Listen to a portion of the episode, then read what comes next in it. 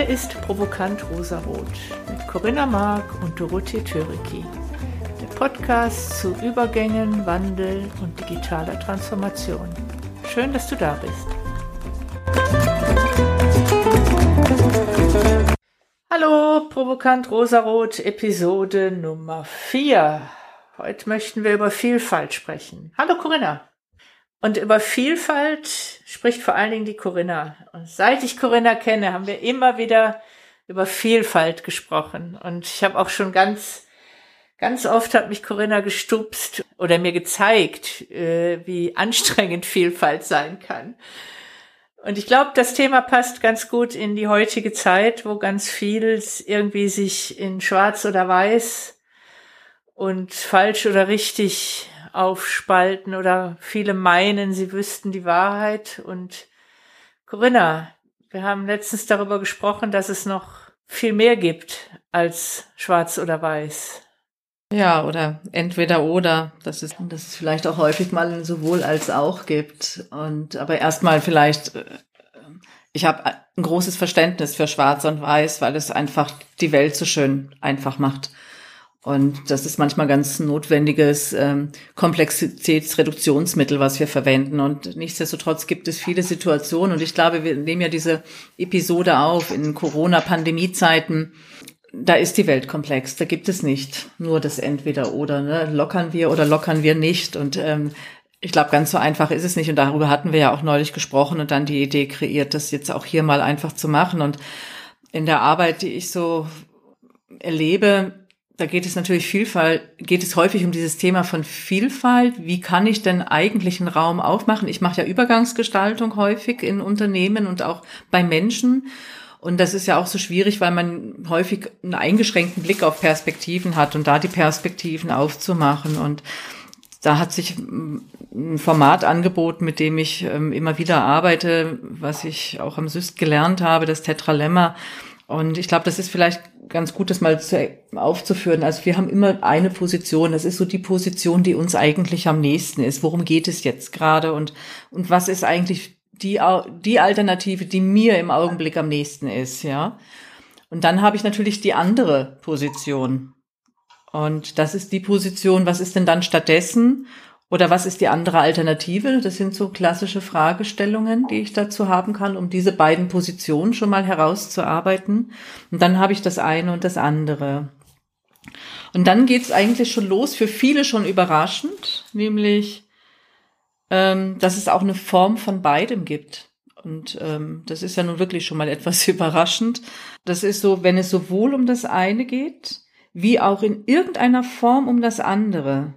Also um beides, wie auch immer. Und ich glaube, das ist genau das, was wir jetzt gerade haben. In der Corona-Pandemie auf der einen Seite Lockerungen und auf der anderen Seite den totalen Lockdown weiterhin durchzuführen, irgendwie bis wir einen Impfstoff haben, was natürlich nicht funktioniert, ja. Und das heißt, wir müssen irgendwas finden, was anders ist als das eine oder das andere. Und ähm, und dann gibt es vielleicht aber auch noch eine weitere Position und das ist keines von beiden, und das ist auch ganz merkwürdig und da müssen wir, glaube ich, in so ein Stück weit schon in so einen hypothetischen Raum eintreten, nämlich und einmal angenommen, es gibt dann noch etwas, in dem es weder um das eine geht, noch um das andere und auch nicht um beides. Also nennen wir das mal das weder noch oder keines von beiden. Ehe wir in die, in diese höheren Ebenen einsteigen, keins von beiden. Ich möchte ein bisschen mal äh, auf diese Form von beiden eingehen. Das ist nach meinem Verständnis ja der klassische Kompromiss. Oder? Oh, nicht unbedingt, nicht unbedingt. Also da ist natürlich zum einen der Kompromiss drin, aber ähm, da gibt es ja auch so etwas drin wie mal von dem einen und dann mal von dem anderen zu nehmen. Ne? Also das geht dann eher so in Richtung zeitliche Trennung. Also, aber das Interessante ist, dir fällt als erstes sofort der Kompromiss ein. Ja. Ja. Und mir fällt da ein, nein, da gibt's ja viele Spielarten. Mal kann ich zu dem einen gehen, mal kann ich das andere machen. Also mal kann ich hierarchisch sein, aber mal kann ich auch die Selbstorganisation wesentlich stärker betonen.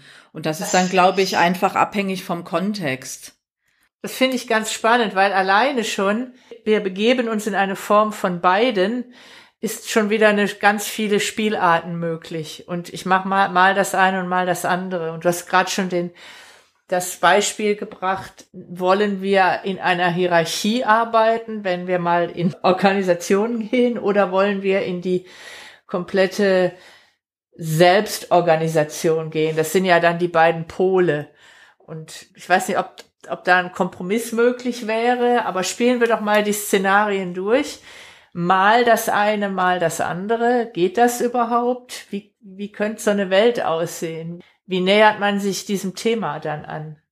Naja, ich glaube, gerade da passt ja sozusagen diese Form von beidem momentan eigentlich ganz gut rein, äh, weil wenn jetzt heute schon Organisationen, und wir beide kennen ja auch vielleicht eine Organisation, die schon ziemlich weit umgestellt hat, ähm, in Richtung äh, von Selbstorganisation und die natürlich aber auch an ihre Grenzen kommt, weil ja das Außen noch gar nicht sich gewandelt hat. Das Außen ist ja sozusagen immer noch, die rechtlichen Rahmenbedingungen sind immer noch die gleichen.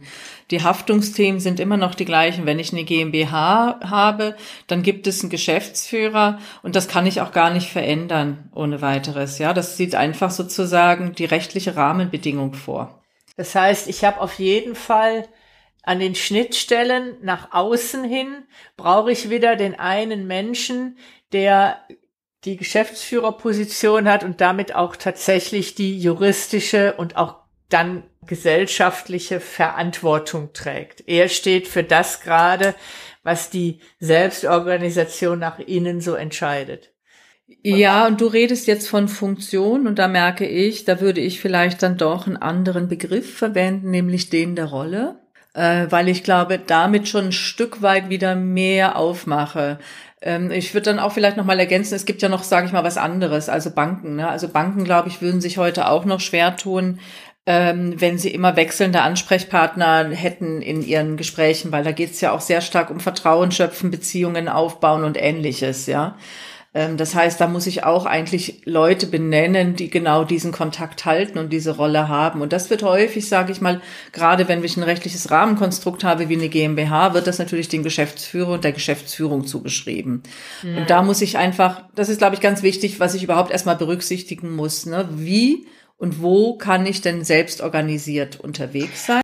Wobei aus meiner Sicht die Selbstorganisation nicht im Widerspruch dafür steht, dass ich als Kunde, als Staat immer denselben Ansprechpartner habe. Das äh, steht für mich nicht im Widerspruch. Nicht zwangsläufig, das steht auch nicht zwangsläufig im Widerspruch. Ich glaube, ich wollte nur aufzeigen, dass wenn wir heute Hierarchie versus Selbstorganisation sprechen, dass wir dann häufig innerhalb der Organisation darüber sprechen und dass es manches Mal leider eine Irritation dann gibt, wenn man dann das Außen wieder einbezieht. Also sprich, wenn man dann an der Grenze ist. Du hast jetzt gesagt Schnittstelle. Ich finde dann diesen Begriff der Grenze an der Stelle etwas besser, weil wir müssen halt eigentlich auch immer das Außen noch mit berücksichtigen. Wir haben ein Innen und wir haben ein Außen. Ja, also das heißt, wir haben auf jeden Fall schon eine Mehrdimensionalität drin und wir haben eine Komplexität drin.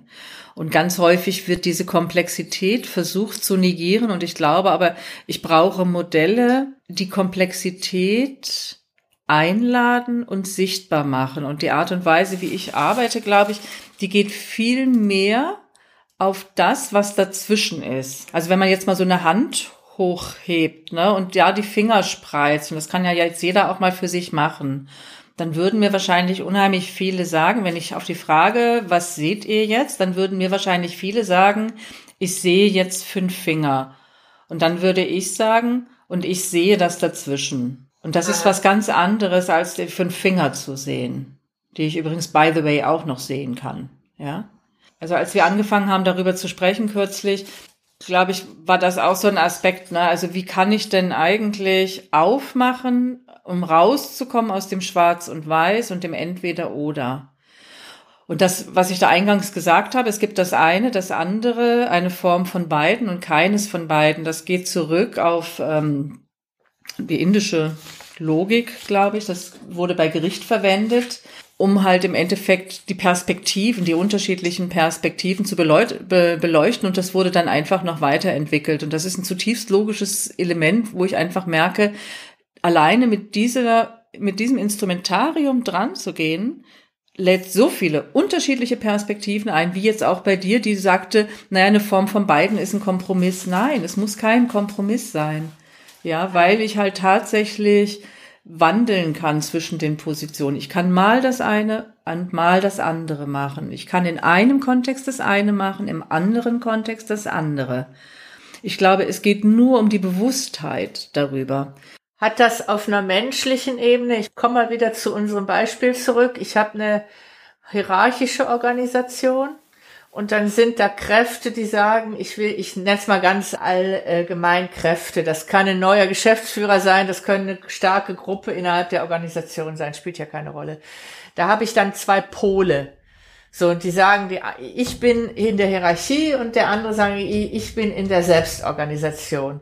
Und das schafft ja erstmal ganz hohe Fronten und so ein Entweder-Oder sagt ja, das ist Kampf, das ist, ich muss gewinnen, weil es gibt nichts anderes. Und, und wenn ich auf einmal aber sage, es kann eine Form von beidem geben, damit hole ich beide Seiten erstmal ab, das impliziert doch im Grunde, das, was du in der Hierarchie machst, das hat seine Sinnhaftigkeit und das, was ihr in der Selbstorganisation macht, das hat auch seine Sinnhaftigkeit. Und jetzt lasst uns mal gucken, in welchem Kontext was Sinn macht. Und das ist erstmal ein Anerkennen beider Pole, oder? Ganz korrekt, ganz genau, ganz genau. Dieses Anerkennen der jeweils Andersartigkeit des anderen. Und das macht auf, das macht, das greift, das, das reißt Grenzen runter, ne? Genau, weil in der Position des beiden, das ist ja auch ganz interessant, man kann es ja auch wirklich räumlich anordnen. Ne? Da steht das eine und gegenüber steht das andere. Und in der Mitte von beiden dann, von diesem, von das einen und das anderen, könnte ich ja das beides stellen, mit Sicht auf die beiden Elemente. Und das ist ja das Schöne an der Form von beiden. Da werden ja beide Positionen gesehen. Ja, also die kann ja dann, ich kann ja dann den Blick weiten quasi sozusagen. Also ich kann das wirklich auch mir, mir vorstellen, wie sich das anfühlen könnte unter Umständen. Aber häufig sehen wir ja tatsächlich nur aus unserer Position, ureigensten Position sehen wir die andere. Und da aber einfach diesen eleganten Schwenk zu machen und zu sagen, und einmal angenommen, es gibt eine Form von beiden oder sowas, ja, oder es gibt beides. Wie sieht das dann aus, ne? Was von dem einen und was von dem anderen? Jetzt hast du ja vorhin dieses Beispiel mit der Hand genommen und du siehst das dazwischen. Kannst du das mal transferieren auf dieses Beispiel, Hierarchie versus Selbstorganisation? Was, was sind die Finger und was ist das dazwischen? Dieses Herausarbeiten dessen, was dann noch ist. Weil wir ja häufig so eine Idee davon haben, wie das ist. Nehmen wir jetzt mal ganz klassisch, das ist, glaube ich, das, was mir häufiger begegnet ist, wenn ich mit selbstorganisierten Umstrukturierungen, also, also Umstrukturierungen zu tun hatte in Richtung Selbstorganisation. Da gab es häufig geäußert von denen, die im selbstorganisierten Kontext unterwegs waren, also die Manager, die wollen immer noch ihre klassischen Reportings. Und das war sozusagen, und dann endete es. Ne? Da gab es vielleicht noch ein Verständnis, naja, das wird noch benötigt. Aber da gab es so diese Front, und das will ich nicht mehr bedienen, weil das widerstrebt sozusagen diesem Selbstorganisierten. Da jetzt aber Elemente zu finden, die noch, noch was anderes sind, also da noch mehr zu finden, also nicht mehr nur das Reporting, sondern zu sagen, okay, ja, da braucht's noch ein Reporting, weil das ist für was anderes notwendig. Also da den Kontext vielleicht noch ein Stück weit stärker aufzumachen weil halt das übergeordnete Reporting noch notwendig ist, um tatsächlich das Zahlenmaterial zu machen. Ich kann ein Controlling-System eines einer Organisation nicht innerhalb mit mit einem mit einem Fingerschnippen verändern. Das funktioniert nicht. Ich habe einfach Strukturen. Wenn ich auf Geldflüsse angewiesen bin, beispielsweise meine Liquidität äh, sichern muss und so weiter, dann muss ich setzen auf ein klassisches Controlling-System. Es sei denn, ich habe daran auch schon gearbeitet, mir überlegt, wie ich das mache. Aber aber ansonsten habe ich halt einfach da eine Herausforderung, die ich noch bedienen muss und dazu gehört dann manches Mal auch ein klassisches Reporting. Innerhalb einer Hierarchie. So arbeiten wir noch. Also das zu negieren, es wäre schön, wenn es vielleicht auch andere Formen gäbe. Aber es gibt, glaube ich, manchmal auch einfach die Annahme, okay, und das nehme ich jetzt als gegeben an, weil das noch wichtig ist, um die Organisation insgesamt finanzkräftig weiterhin aufgestellt zu lassen, dass sie halt weiterhin ihre Liquidität zur Verfügung haben und letztlich auch jeder, der selbst organisiert arbeitet, möchte am Ende des Monats ja immer noch ein Gehalt haben. Das muss abgesichert werden. Das heißt, das Reporting als solches wäre der Finger, das Reporting für sich alleine stehend. Und das dazwischen ist im Grunde dieser Kontext Wir, es gibt das Außen fordert bestimmte Dinge ein und für dieses Außen muss es jemand geben, der dafür in der Verantwortung steht, aber der muss dann in der Lage sein, über eine Hierarchie dieses Reporting von mir einzufordern. Und das ist dann wiederum dieses dazwischen. Also indem ich diesen Kontext herstelle vielleicht auch. Wäre vielleicht eine Dimension. Und das andere ist, glaube ich, dass da häufig eine Reduktion stattgefunden hat des Managers. Na, der will das Reporting. Aber da wurde der Mensch dann ja auch gar nicht mehr gesehen. Einfach aufzumachen und zu übersagen, okay, und wofür könnte das denn noch hilfreich sein? Ne? Weil es wird ja komplett abgelehnt. Und da könnte man ja einfach auch über Fragen einfach so stellen, ja, und wofür könnte das denn eigentlich noch gut sein, wenn man weiß, dass hinter jeder, Abs hinter jeder Handlung eigentlich eine gute Absicht liegt. Ob sie jetzt immer gut ist oder nicht, das mag mal dahingestellt sein. Aber das ist das Bild, mit dem ich sowieso reingehe, dass hinter jeder Handlung eine gute Absicht liegt. Die Frage ist ja nur, macht diese, macht diese Handlung in diesem Kontext noch Sinn oder nicht Sinn? Also viel weiter aufmachen und nicht Vorwürfe machen und dem anderen das zu sagen. Also da viel mehr zu gucken, was ist denn eigentlich dazwischen? Woran reibt sich's denn tatsächlich? Da stößt halt tatsächlich dieses Thema von äh, wir bestimmen und da gibt's eine Anforderung Reporting und das gehört aber nicht mehr dazu und deswegen nehmen wir das raus. Und da braucht es viel mehr dieses, was ist denn noch dazwischen und was gibt's denn noch darüber hinaus? Jetzt haben wir dieses Thema schwarz oder weiß und dann gibt's eine Form von beidem und welche, welche Varianz allein darin liegt. Ich möchte jetzt mal eine Stufe weitergehen und dieses keins von beiden, also etwas ganz anderes, das hat ja auch wiederum ganz, das weitet ja den Blick noch mehr. Das weitet ja den Blick noch mehr. Das, dieses Form von beidem ist, das sind zwei Pole und dazwischen pendelt es sich ein. Und dann gibt's keins von beiden, erfordert das sich eine unglaubliche Reife und eine unglaubliche noch weitere Öffnung des Blickes, um zu sagen, wir machen was Neues? Ja, das ist äh, im Endeffekt, sage ich mal, der Kontext, der bislang noch gar nicht berücksichtigt wurde. Das ist eigentlich nur ein Hinweis auf einen Kontext, der noch nicht gesehen wurde weil wir ja ein Verhalten immer in bestimmten Kontexten haben eigentlich und uns, wenn wir in diesem bestimmten Kontext drin sind, nicht vorstellen können, dass es vielleicht auch andere Kontexte gibt, wo es vielleicht unter Umständen mehr Möglichkeiten gibt. Wenn ich dieses keins von beiden nehme, dann fällt mir jetzt spontan ein, der Wahlkampf zum Präsidentschaftskandidaten der Demokraten im Jahr 2007, äh, 2006, 2007 und wo ein komplett unerwarteter Kandidat auf einmal einen Zuspruch, glaube ich, genau mit dieser Sichtweise bekam. Das war Barack Obama mit Yes, we can. Er hat eine, eine Welt gemalt, eine Vision gemalt, angefangen von einer Krankenversicherung, weitergeführt mit mehr Arbeit für, für Menschen mit einer neuen Vision einer Gesellschaft. Und er kam dann wie Yes we can. Und er hat er hat ein neues Bild gemalt. Und wenn ich daran denke, ist es das, also ist keins von beiden hat das was mit Vision zu tun, eine neue Welt sich zu denken. Als du das jetzt gerade gesagt hast, diese Geschichte, da merkte ich so tatsächlich, wie so mein Herz aufgeht, ne? Also bei diesem Begriff Yes, we can, mit diesem Aus, Ausspruch. Und ähm, ich glaube, ja, da ist Barack Obama tatsächlich was gelungen, ähm, den Kontext zu verlassen und was ganz Neues aufzumachen. Und bin mir jetzt gerade gar nicht so sicher, ob in dem Modell das dann tatsächlich dieses Keins von beiden ist oder ob das sozusagen schon die Weisheit ist, die rausgeführt hat. Aber im Endeffekt, was ganz klar wird durch diese Geschichte, gerade durch diesen Wahlkampf, nämlich eigentlich komplett die Positionen aufzugeben, die Freiheit zu haben, die Positionen aufzugeben und neu zu denken. Und ähm, da, dass da drin eine ungeheure Kraft liegt, ja. Also ich glaube, das, was ja auch mit Barack Obama damals gelungen ist, so dieses Zuversichtliche, dieses Hoffnungsvolle irgendwie ein Stück weit zu etablieren. Ne? Also das war ja auch über USA hinaus spürbar in der ganzen Welt, ne? auch wenn es jetzt natürlich wieder zurückgefallen ist und zwar drastischer als je zuvor.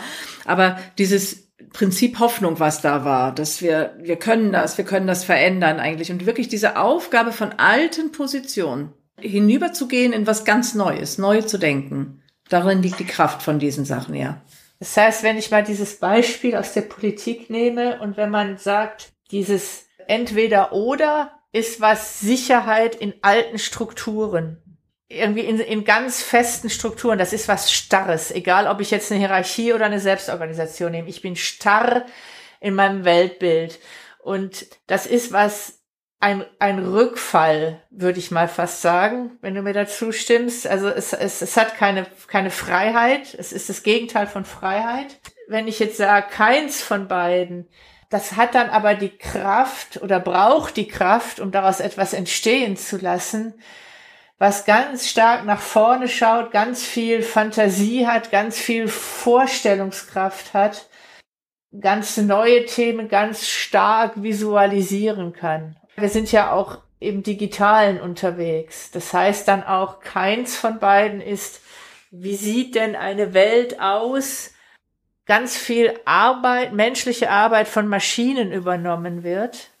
Wie sieht die dann aus? Und dann kann ich ein Bild malen mit den Mustern der alten Welt, mit Arbeitslosigkeit, Hoffnungslosigkeit und so weiter. Oder ich male ein Bild, was ganz Neues, ich bin in einer Welt, in der ich von der Last der standardisierten Arbeit befreit bin und ich kann mich als Mensch entwickeln. Und das ist, und wenn, wenn ich das dann weiterdenke, wenn ich diesen Zauber habe, dann entsteht auch, dann entsteht wieder so ein Zauber, in dem ich anderen an dieser Vision teilhaben lasse. Ich glaube, Visionen haben, wenn sie wirklich zum Tragen kommen sollen, hat dann wieder auch was Form von beiden. Also ich, da sind wir wieder bei der Vielfalt, ne? Wieder, widersprich mir. Vielfalt heißt dann auch, jeder kann seine Vision einbringen, oder? Ist das, ist das zu träumerisch? Ist das? Wir sind ja rosarot hier, ne? Wir sind, ja. wir sind provokant rosarot und ich finde, wir haben das unbedingte Recht, das genau so zu formulieren.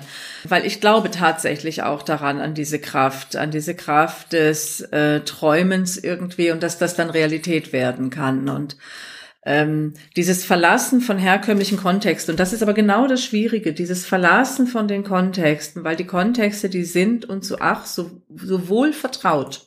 Und diesen neuen Kontext, den kann sich gar keiner vorstellen. Das ist so ganz unvorstellbar. Wir haben, glaube ich, in einem anderen Podcast hattest du mal, glaube ich, geguckt nach den aktuellsten Tags von, äh, von dem heutigen Tag und das war, glaube ich, Weltordnung. Irgend. Wenn die Weltordnung sich ändert, so wäre das ja dann quasi, ja. ja. Äh, und das ist ja wirklich unvorstellbar für ganz, ganz viele. Für mich ist es auch unvorstellbar. Ich habe überhaupt keine Ahnung, wie sieht das dann aus? Ich glaube zutiefst daran, dass die digitale, die Digitalisierung uns in einen Zustand verhelfen kann, wo wir mehr, wo wir uns näher kommen als Menschen quasi, wo wir menschlicher werden können ähm, ohne dass ich jetzt genau benennen kann, wie sich das anfühlen wird. Aber ich glaube, dass dieses Schreckensszenario von ähm, wahnsinns hoher Arbeitslosigkeit, die wir natürlich bekommen werden, aber wir werden auch Lösungen dafür finden. Davon bin ich fest überzeugt. Ja, weil wir einfach sowieso als Menschen einfach eine Idee haben, dass wir leben wollen, dass wir unsere Existenz sichern wollen. Das heißt, wir werden zu neuen Formen kommen, aber wir werden, wir sind mittendrin im Paradigmenwechsel. Diese alten Strukturen lösen sich auf. Und ich glaube, deswegen gibt es ja vielleicht auch so dieses Festhalten, dieses ganz krampfhafte Festhalten altes an den alten Strukturen, weil das Neue ja noch gar nicht so wirklich sichtbar ist. Ich glaube, ähm, diese Denke, die dahinter steht, ist dann, ist, was mir gerade auffällt, über das gesamte Spektrum äh, an, an Sichtweisen. Es, es verfallen ganz viele Menschen, egal wo sie stehen, in das darf dann aber nicht und das darf dann nicht sein und das da und das muss. Und das schränkt wieder so ein. Äh, und ich glaube, mit diesem keins von beiden, was den Zauber ausmacht, ist, dass man das erstmal weglässt. Erstmal weglässt. Das heißt nicht, dass es keine Regeln gibt, aber der, der, der Zauber entsteht, wenn ich jedem erstmal eine Stimme gebe, indem er sagt, was geht und was er sich wünscht und was, was für ihn der Zauber des Möglichen wäre. Und dann, und dann, und wenn wir diesen Zauber haben und eine Vorstellung haben, was wünsche ich mir denn? Wie sähe denn diese Welt aus? Dann kann ich wieder einen Schritt zurückgehen und sagen, was darf, was sind denn dann die Regeln und was darf dann nicht? Aber was, was ich ganz schlimm finde, ist, dass so viele Menschen gerade gerade mit der Haltung rangehen, das muss und das muss und das darf nicht und keins von beiden setzt voraus, dass ich mich von allen Zwängen erstmal befreie. Die kommen dann später wieder. Ja, und ich glaube, dieses keines von beiden ist vielleicht eher mal die Anerkenntnis, dass es nicht zwingend das eine oder das andere sein muss, sondern dass es darüber hinaus vielleicht noch was anderes geben könnte. Und dann gibt es ja eigentlich noch eine fünfte Position, über die haben wir noch gar nicht gesprochen. Das ist sozusagen die Weisheit und die führt dann letztlich tatsächlich ja in die Musterunterbrechung rein. Das ist das, wo was ganz Neues entsteht, wo Kreativität und wo Schöpfergeist ist. Ja, aber ich glaube, vorher ist es ganz wichtig, diese Position auch anzuerkennen, dass es ja unter Umständen und vielleicht ein keins von beiden ist. Also dieses Einnehmen dieser Position, also einfach, ich glaube, nur gedanklich rauszukommen aus dieser Endlosschleife schwarz-weiß, weder, weder noch, sondern einfach äh, ganz anders damit umzugehen. Es gibt das eine, es gibt das andere, es gibt eine Form von beiden und es gibt keines von beiden. Und das ist ja für viele schon mal überhaupt ein Aufmachen, wenn ich durch diese vier Positionen bei Fragestellungen gehe. Dann weite ich schon definitiv mein Spektrum an Wahlmöglichkeiten. Weißt du, welcher Begriff mir gerade in den Sinn kommt, wenn ich dir zuhöre? Das ist der Begriff der Wahrheit. Das ist schon fast eine philosophische Betrachtungsweise. Es gibt in dem Sinne keine Wahrheit. Die gibt's nicht. Es gibt eine Sichtweise. Die Menschen, die sich so auf eine Wahrheit berufen, das sind die, die in so einer, in, in einem, in einer Haltung feststecken. Siehst du diesen Kontext? Ja, ich glaube, ich bekomme den Hauch einer Idee von dem, was du meinst, ja. Lass mich kurz ausführen. Ich möchte dann doch mal auf das Corona-Thema aufspringen, weil das ist gerade so präsent und da ist es für mich, äh, bin ich auf diesen Begriff gekommen. Alleine unter Virologen, nehmen wir nur mal diesen kleinen Ausschnitt der Menschengruppe der Virologen, die schon ganz unterschiedliche Erkenntnisse darüber haben, wie ansteckend dieses Virus ist. Und selbst, und wenn man da mal wirklich tiefer reingeht, dann erkennt man, selbst die haben keine Wahrheit. Die sagen, wir haben Daten, wir werten die Daten mit bestimmten Methoden aus. Alleine die Auswahl der Methoden ist schon eine Einschränkung. Und es gibt andere Sichtweisen mit anderen Methoden, die kommen zu anderen Ergebnissen. Und wenn man das dann wirklich mal in die Tiefe geht, dann muss man an der Stelle schon sagen, selbst bei so etwas, wo man sagt, da muss es doch eine Wahrheit geben. Wie ansteckend ist denn ein Virus? Und wenn man da mal tiefer reingeht, dann erkennt man, selbst die gibt es gerade nicht und je, je komplexer die Fragestellung ist, ist eine Hierarchie das Richtige, ist Selbstorganisation das Richtige, da gibt's keine Wahrheit, die gibt es einfach nicht. Und ist das eine Erkenntnis für sich selber zu sagen, wenn es keine Wahrheit gibt, dann kann es auch nicht diese Polarität geben. Dann, dann, dann ist auch die Tür offen für keins von beiden. Ja, genau. Ich denke schon letztlich hängt es immer vom Betrachter ab. Und wir haben alle ganz unterschiedliche Standpunkte, Perspektiven, Sichtweisen, um auf die Welt zu blicken. Und wenn wir anerkennen, dass es noch außer meiner eigenen noch ganz, ganz viele andere gibt und dass es nur darum geht, das Miteinander in einer gelungenen Art und Weise zu gestalten, dann ist, glaube ich, alles okay. Dann sind wir ja schon wieder, ich erinnere mich an unsere Episode über die digitale Netzwerke. Da ging es ja auch wieder um die Vielfalt und zu sagen, das ist doch auch die Chance, auch ich an meinem Schreibtisch, ohne dass ich in einem Dialog erstmal bin. Wenn ich in einem persönlichen Dialog bin, dann ist man ganz schnell, ich muss da als Sieger rausgehen und ich darf auf gar keinen Fall jetzt sagen, oh, da hast du jetzt was gebracht, das, das, da muss ich erstmal drüber nachdenken. Oder ich glaube, da hast du recht, sondern da kann ich in meinem stillen Kämmerlein, wenn ich das wirklich will, habe ich die Chance, mir ganz viele Aspekte, ganz viele Facetten menschlicher Wahrnehmung erstmal nur anzueignen. Das ist ja auch wieder eine große Chance und ich finde, das ist für mich fast der Bogen dazu, wenn wir heute über Vielfalt reden und das Erkennen von Vielfalt und das Wahrheit von Vielfalt, da brauche ich mich gar nicht in so eine Stresssituation bringen und irgendwie draußen erstmal direkt in Dialog gehen. Ich kann das in meinem stillen Kämmerlein machen, wenn ich das wirklich will. Unbedingt, auf jeden Fall kannst du das machen. Ja.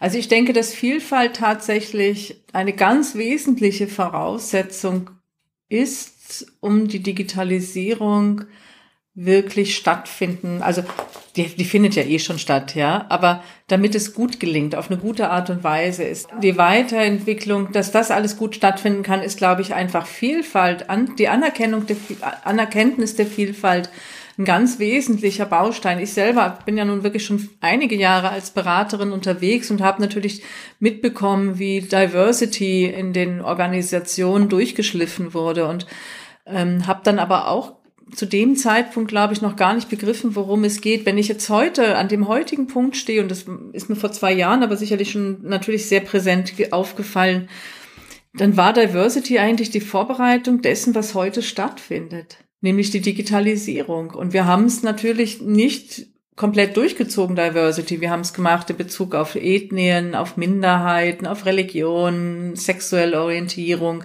Aber die Anerkenntnis, dass wir dass die Menschen vielfältig sind und jeder in seiner eigenen Art und Weise unterwegs ist, eine ganz unterschiedliche Art und Weise hat, als jemand anders vielleicht zu arbeiten oder sich zu zeigen. Darum geht es eigentlich auch. Und wenn wir da hinkommen, dass wir das viel, viel stärker berücksichtigen, dass der andere so sein darf, wie er ist, dann glaube ich, wird auch das mit dem Thema Digitalisierung viel, viel einfacher gelingen und nicht so sperrig sein. Aber es tut mir ganz gut im Hinterkopf zu haben, okay, denk an das Prinzip von Vielfalt. Also rede es nicht nur im beraterischen Kontext darüber, sondern versuche es auch in deinem Leben äh, zu etablieren. Und für mich ist das tatsächlich etwas, wenn ich da an meine Grenzen stoße, dann merke ich auch, okay, hier habe ich ein Lernfeld und ich schaue vielleicht einfach hin.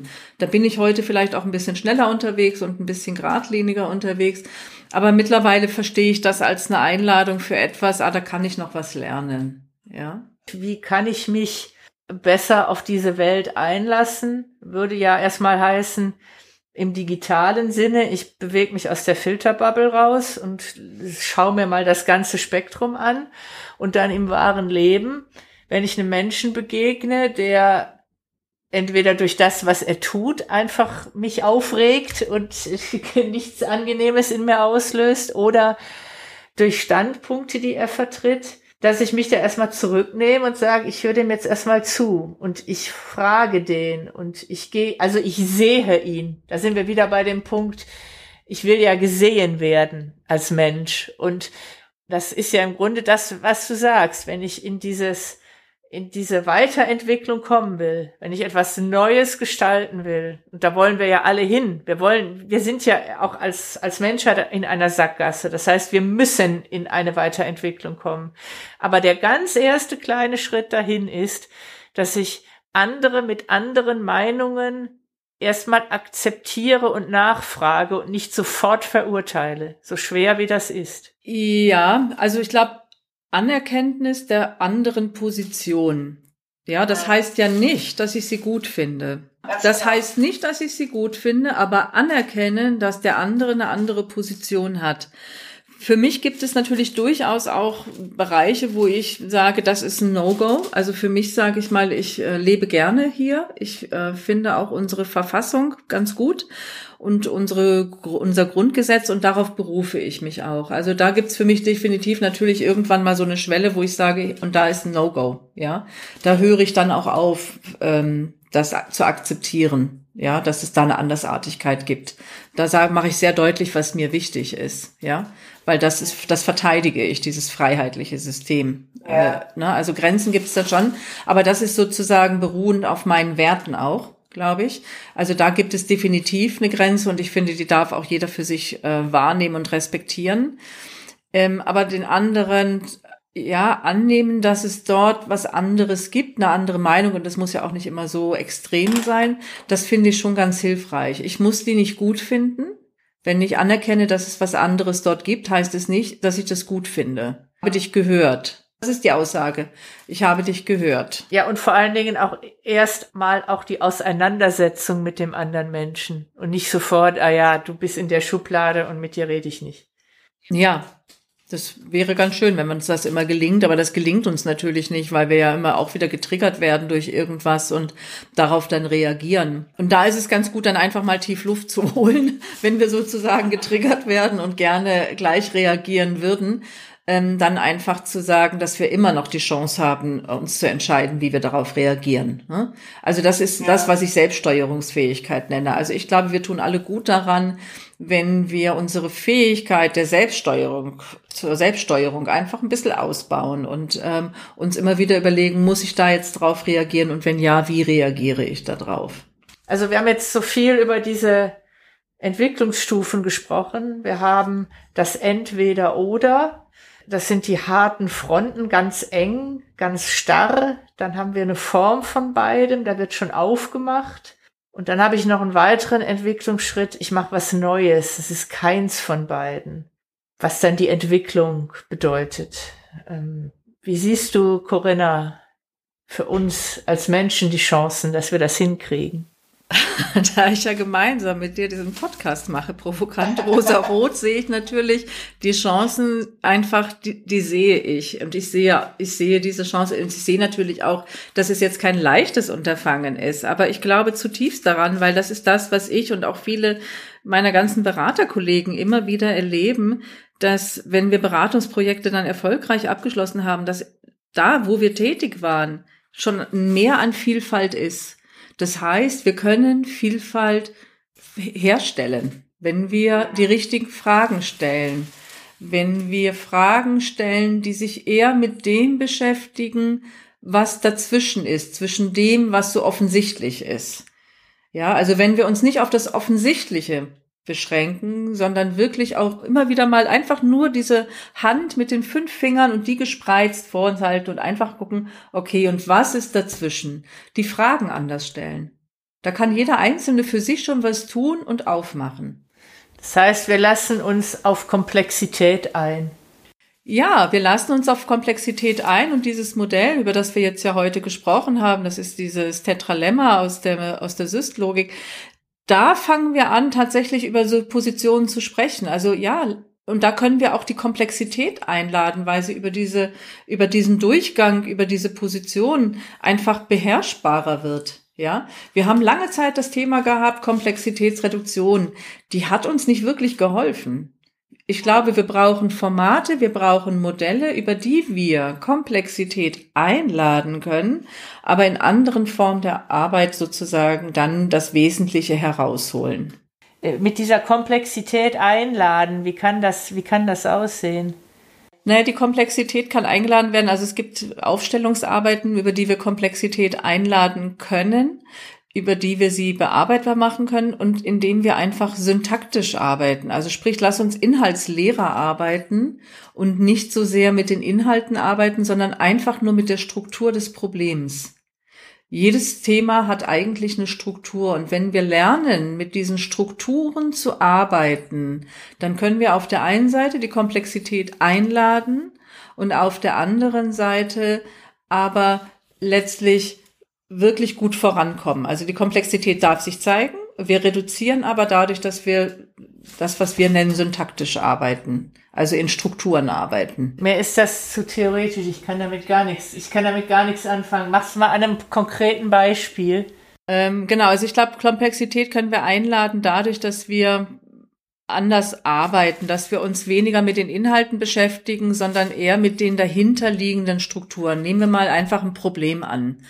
Ein Problem hat eigentlich eine ewig gleiche Struktur, die verändert sich nicht. Bei einem Problem habe ich ein Ziel, was ich gerne erreichen möchte. Es gibt mich als Person natürlich und es gibt irgendwelche Hindernisse. Das ist, würde ich mal sagen, die logische Struktur eines Problems. Und so kann ich mich allen Fragestellungen annähern, nämlich gucken, wie ist die Struktur hinter dieser Fragestellung. Dann habe ich alle Elemente berücksichtigt, die ich für ein Themenfeld, für ein Themenfeld habe. Aber ich gehe nicht inhaltlich rein, sondern bearbeite es über die Struktur. Und wenn ich dann solche Modelle habe, wie das, was wir heute besprochen haben, dieses Tetralemma, wo ich das eine habe als auch das andere, das ist halt ganz häufig zum Thema Entscheidungsfindung. Ne? Bei Entscheidungsfindungen habe ich immer eine Position und habe die andere Position. Und das, was ich jetzt zusätzlich über die logische Struktur erweitere, ist, ich habe eine Form von beiden und ich habe keines von beiden. Das ist das, was ich zusätzlich ergänze und damit mache ich den Raum auf. Und ich muss noch nicht mal wissen, was sich jetzt da inhaltlich insgesamt drin verbirgt. Aber die Struktur kann ich verwenden für die Lösung des Themas.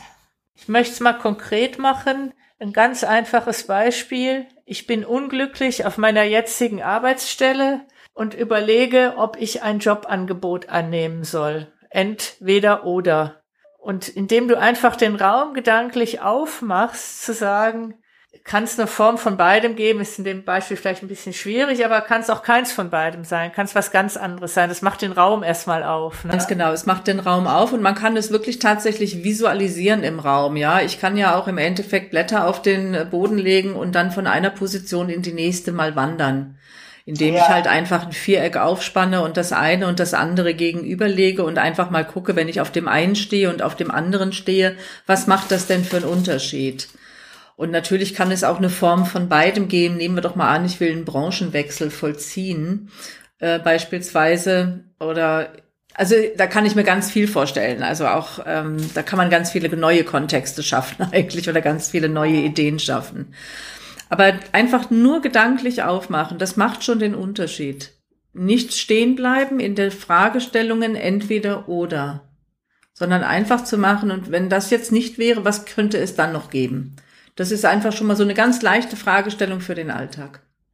Ich glaube, du hast ein ganz schönes Bild aufgemacht für eine Welt, in der wir alle von der Last der standardisierten Arbeiten entbunden sind.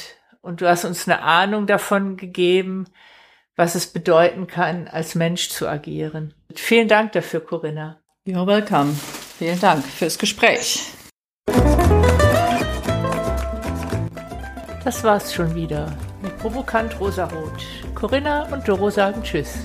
Bis zum nächsten Mal.